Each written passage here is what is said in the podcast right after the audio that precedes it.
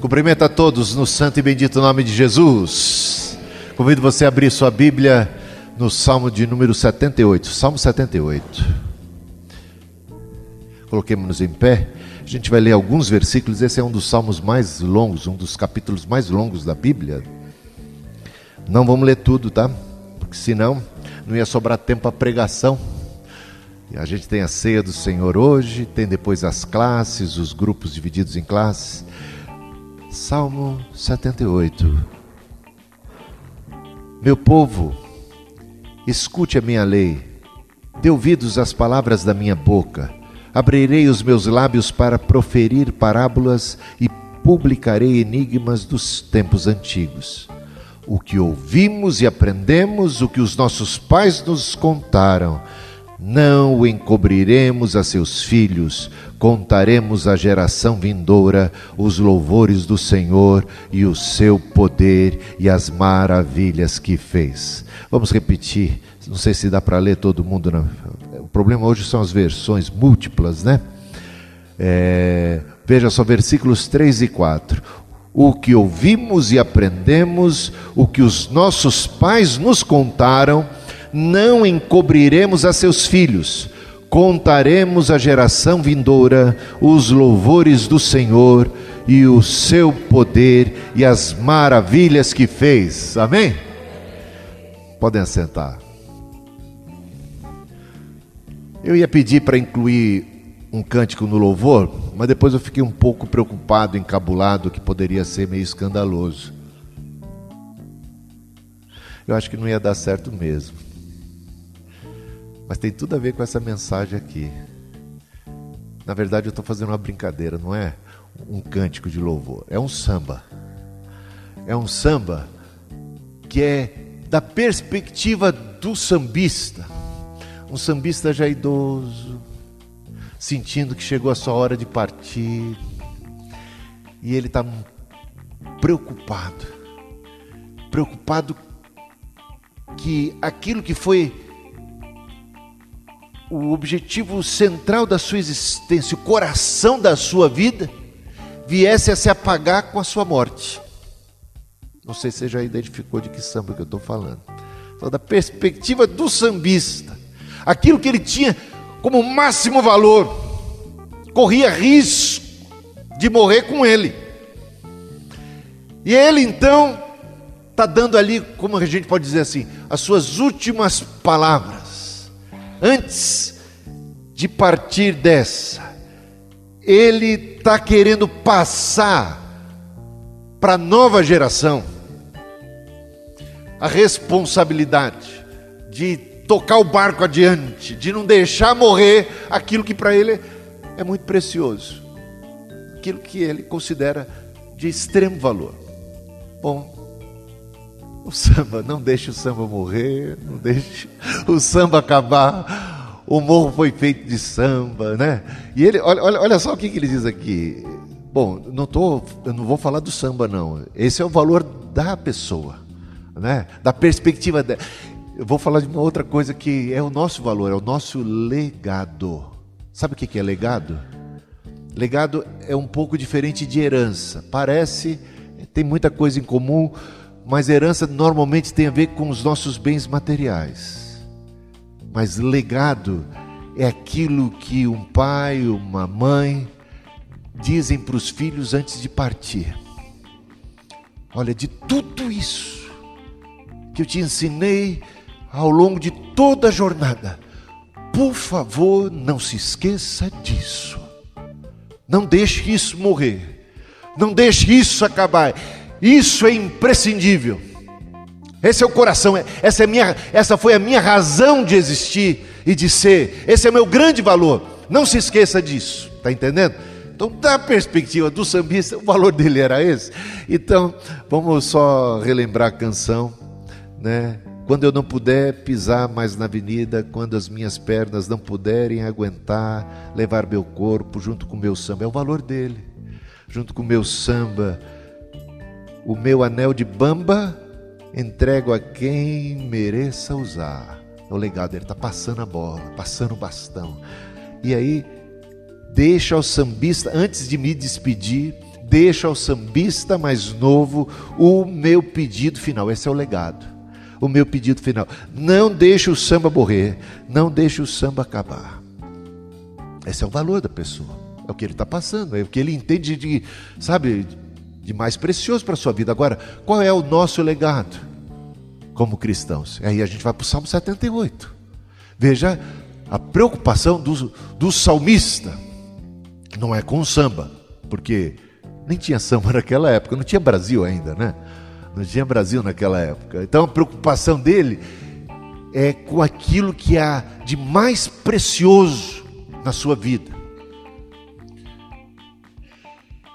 que é o conhecimento de Deus, a vontade de Deus, o relacionamento com Deus, o caminho de Deus, o mandamento de Deus, a orientação de Deus. Isso foi o maior valor. Aí eu pergunto para mim, para você, qual é o teu legado? Você está à beira da morte, são as suas últimas palavras para as pessoas que você mais ama, para os seus descendentes, para os seus filhos, você reúne toda a família, você sabe que vai morrer. O que é que você diz? Veja que a preocupação do sambista diante da perspectiva da morte é não deixar o samba morrer, porque o samba para ele é tudo. Agora, o que é tudo para você? Qual é o valor da sua vida que você passa para as próximas gerações? Qual foi a força motriz, a razão da sua existência? Aquilo que é o mais precioso para você. E esse é o seu legado. Esse é o maior tesouro que você pode deixar para os seus filhos, que você não quer que morra. Outro dia conversava com um pastor mais jovem, um pastor que estava numa certa crise. E eu cheguei a derramar algumas lágrimas e dizia para ele: Ó, oh, não quero ser trágico, eu não estou me despedindo ainda, não, acho que não. Mas ele é uma nova geração. Eu já sou uma geração mais avançada. E quando eu via ele um tanto desanimado com a igreja e tal. Eu tentava trazer para ele a consciência do valor da igreja, do valor do evangelho que chegou a nós através da igreja, ainda que aos trancos e barrancos chegou a nós, alcançou a nossa vida.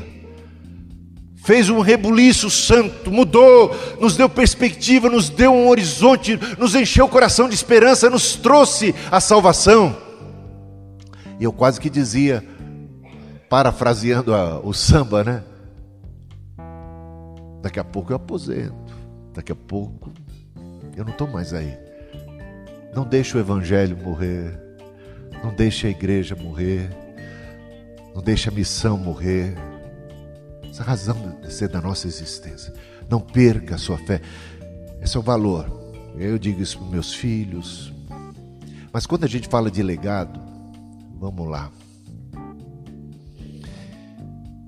Legado tem que ser alguma coisa que realmente importa para nós. Não adianta chegar no final da vida e dizer para para os filhos: olha, lembra disso, que isso é importante. Quando de fato os filhos nunca viram a importância disso na nossa vida. Está entendendo? Não adianta chegar agora querer. É, é, dar uma ênfase em algo que nunca foi ênfase na minha existência. Esse sambista pode falar, porque ele tem o anel de bamba. O meu anel de bamba, eu vou entregar. O anel de bamba significa que esse cara viveu aquilo. Viveu, ele foi, ele se tornou destacado naquilo. Entendeu? Aquilo foi realmente muito importante tal. Então ele tem um legado, ele está transferindo um valor. Gente, eu não quero que ninguém saia daqui e vá se matricular na escola de samba tal, não tem nada a ver. Espero que entenda o propósito da mensagem, né? Que eu estou usando isso como ilustração. Oh, eu aprendi tanto sobre samba na igreja hoje de manhã, estou animado. É um paralelo, sabe? É um paralelo. Vocês são bem inteligentes, não devia nem estar tá explicando demais isso mas às vezes me preocupa que possa alguém. Bom, um desavisado qualquer que pegou, entrou depois, pegou só o bonde andando, né? Falei, entrei no lugar errado. Ah, na verdade, tem um texto da Bíblia que diz assim: ensina a criança no caminho que ela deve andar, mais tarde ela não vai se desviar.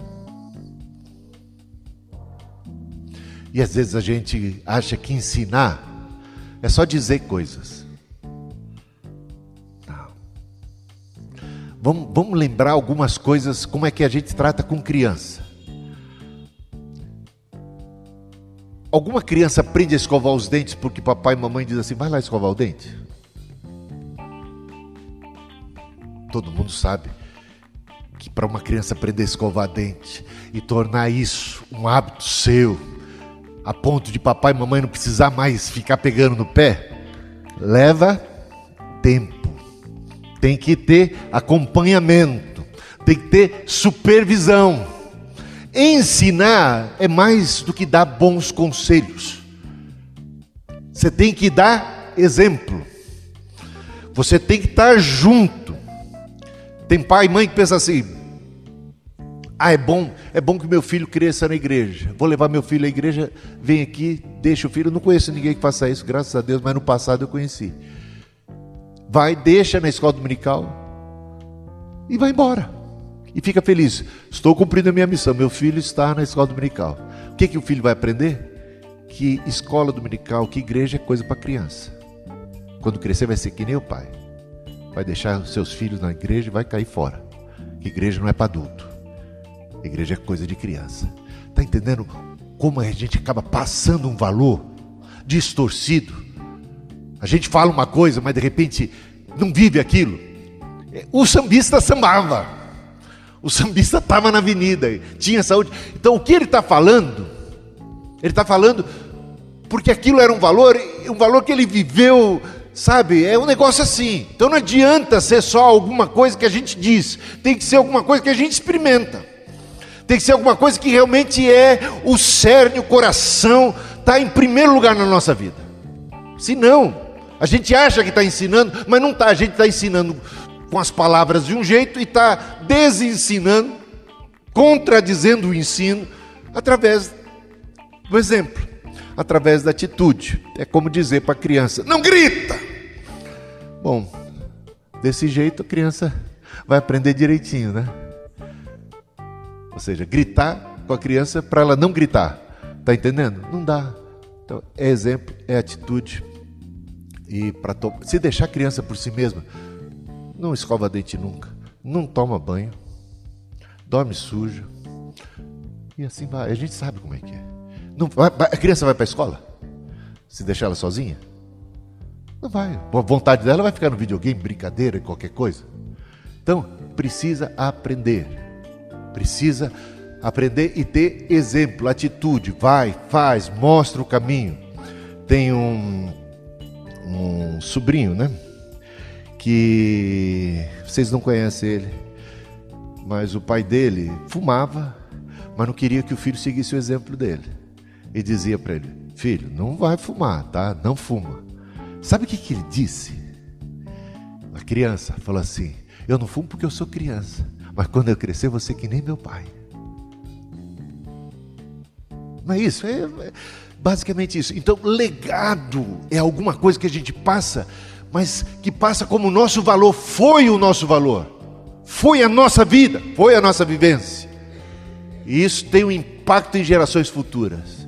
Isso impactua aquilo que realmente foi a nossa vida, o nosso coração, aquilo que foi a nossa paixão esse sambista é apaixonado pelo samba. Você pode criticar, achar que ele está. Né? Eu também tenho minhas, muitas ressalvas de, de, que alguém tenha feito do samba a sua vida. Tem coisa muito melhor, né? Muito melhor e, e, e que, que projeta a gente para a vida eterna, além de trazer sabedoria para uma vida melhor aqui, de trazer dividendos, porque quem obedece a Deus acaba se dando bem nessa vida também, em muitos sentidos.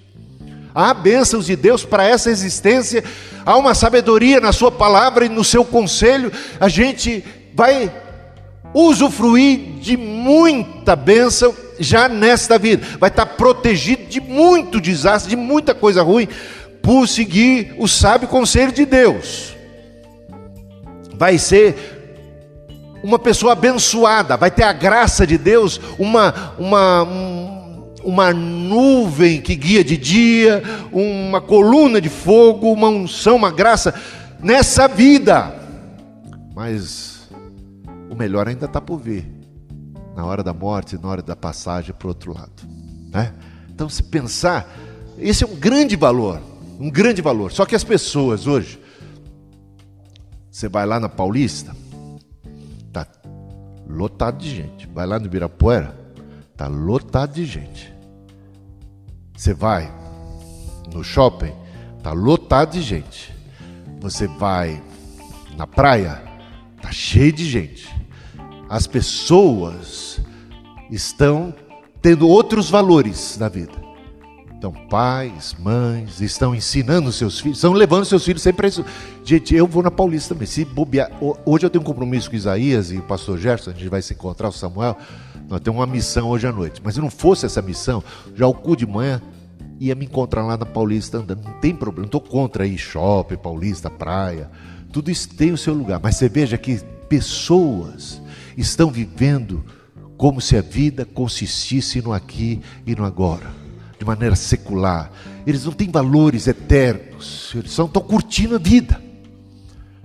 Eles trabalham para poder ter momentos de lazer, para esparecer, e parece que a vida, a vida se restringiu a esse debaixo do sol, ao aqui e agora. E o jeito de ser dessas pessoas passa como um valor para os seus descendentes. Isso é transmitido pelo exemplo, pela, pela, pela maneira de ser. Que bom que você está na igreja, que você ainda vê valor nas coisas espirituais. Mas muita gente tem desistido disso. Tem muita gente desistindo. E, e, e, fazendo pouco caso da herança. Quando você vai para o Salmo 78, é longo o Salmo. Mas será que você consegue ler lição de casa ainda para hoje, amanhã, semana numa meditação? Ia valer a pena observe a preocupação do salmista. Boa parte do povo de Deus desprezou o grande legado recebido. Os descendentes de Abraão desprezaram a promessa feita a Abraão, desprezaram os profetas, desprezaram os mandamentos, desprezaram a lei, viveram como bem queriam se desviaram dos caminhos do Senhor, foram adorar outros deuses, viveram uma vida relaxada. Isso trouxe tanta desgraça, tanta ruína, sabe? Acabaram por causa desse comportamento é, é, rompendo com aquele legado tão abençoado que tinham e criando um novo legado, passando esses valores seculares ou idólatras para as próximas gerações, e, e aí foi geração após geração de ruína, de desvio, de problemas. Lembram, lembram-se que o Abraão teve um filho chamado Isaac.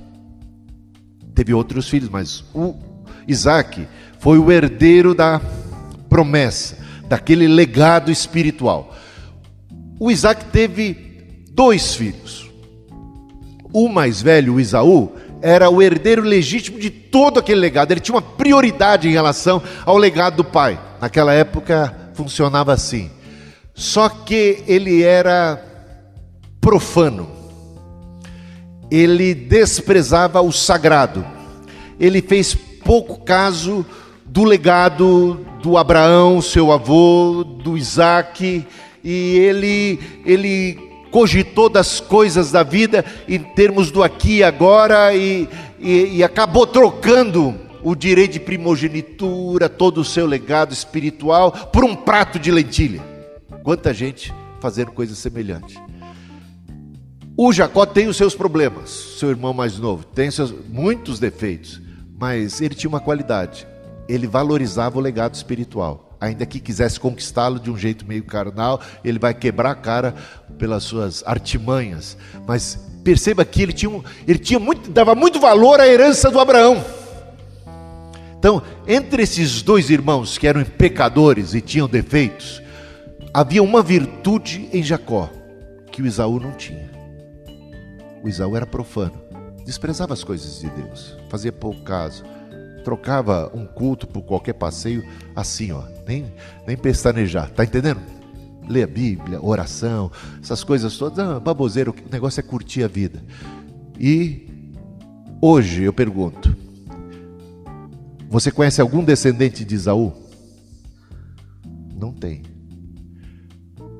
Ele foi pai de um povo chamado Edom, os Edomitas.